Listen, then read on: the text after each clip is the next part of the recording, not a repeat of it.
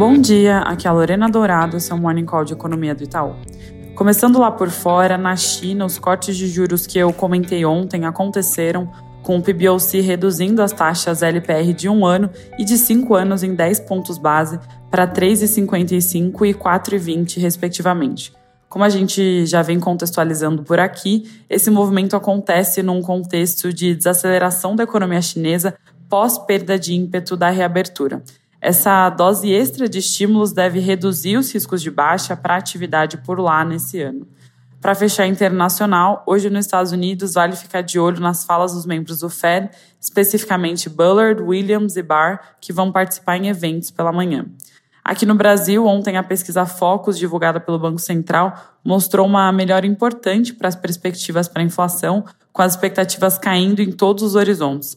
Em 2023, recuaram 30 pontos base para 5,12%, em 24 caíram para 4%, e para 2025 e 2026 situam-se em 3 e 3,8%.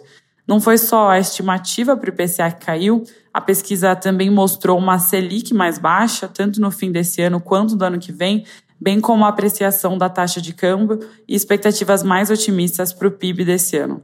Toda essa melhora não passou desapercebida pelo mercado local, que teve um dia bem positivo, tanto em termos de bolsa, que fechou perto dos 120 mil pontos, como para a nossa moeda, que se valorizou quase 1% em relação ao dólar e fechou em 4,77. Em particular, o mercado se anima com a possibilidade do Copom manter a taxa estável nessa reunião, mas sinalizar que o corte pode começar em agosto. Como eu comentei aqui ontem, esse não é nosso cenário base. Apesar da dinâmica inflacionária estar tá melhorando, o Copom deve manter uma postura cautelosa e iniciar o ciclo de flexibilização em setembro, então na comunicação não deve sinalizar que corte de juros é iminente. Caminhando para político, o parecer do Senado sobre o arcabouço fiscal deve ser apresentado ao longo do dia e, segundo o jornal o Globo, é esperada a exclusão do Fundeb e do Fundo Constitucional do Distrito Federal do limite de gastos. A votação na Comissão de Assuntos Econômicos, a CAI, pode acabar ficando para amanhã e tem um risco do voto no plenário acontecer só na semana que vem. Quanto à reforma tributária, o maior ponto de dissenso segue sendo a questão do Fundo de Desenvolvimento Regional.